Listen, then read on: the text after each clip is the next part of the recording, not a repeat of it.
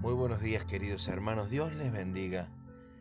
En este maravilloso día y en este tiempo que decidimos llamar caminando junto a Jesús. Señor, hazlo ahora. Yo quiero mi milagro ahora. Lo necesito ahora. Oración desesperada. La palabra de Dios nos enseña que todo tiene un tiempo bajo el sol. Todo tiene su hora todo tendrá su respuesta.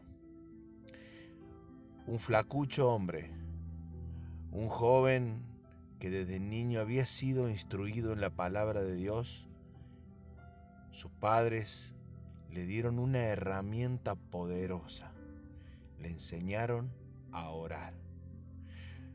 Pero junto a esa enseñanza también le enseñaron que todo tenía un tiempo bajo el sol. Este joven se llamó Evan Roberts. Vivía en un pueblito en Gales. En una mina de carbón desde pequeño, desde muy joven, trabajaba día por día. Cuando tenía 13 años, en su corazón comenzó con un sueño, orar sin cesar hasta que Dios viniera con un avivamiento a Gales. Durante 13 años, este joven, su corazón, el único clamor, el único deseo, era la oración profunda, el clamor que no era sustituido por nadie.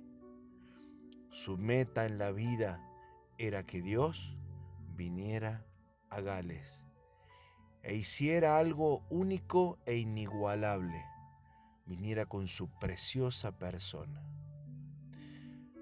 Un día, cuando le ofrecieron comenzar allí a predicar el Evangelio, lo llevaron a una iglesia. Te voy a contar un hábito que tenía. Sus reuniones se prolongaban a veces por cuatro, cinco horas, seis horas, pero algo misterioso sucedía en esa oración. Él creía que la música muchas veces llenaba muchos espacios quitándole la vista a la gente de los ojos de Dios. Sus reuniones consistían en que las primeras tres horas, como mínimo, eran de oración y de búsqueda. Aquellos que querían algo de Dios debían como mínimo orar tres horas. Luego se ponía en pie y solamente predicaba máximo 15 minutos. Esto lo hizo por mucho tiempo, hasta que un día la gloria de Dios cayó, pero pasaron casi 15 años de esta búsqueda incesante. ¿Cuánto es lo que deseamos? Gales se convirtió en el país generador del movimiento más grande de la historia de los últimos 300 años.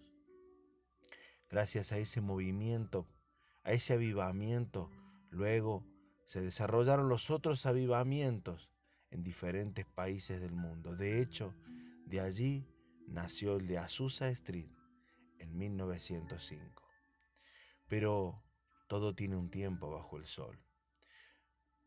Vivimos en la era del microondas, de todo instantáneo y si Dios no me responde, dejo de orar. Me preguntaba cuánta desesperación por volver a casa luego que salimos para ir a una reunión, cuando una hora se nos hace eterna, dos horas ni que hablar. Pero, ¿cuánto estamos dispuestos a pagar un precio para que Dios realmente venga? Que Dios te bendiga.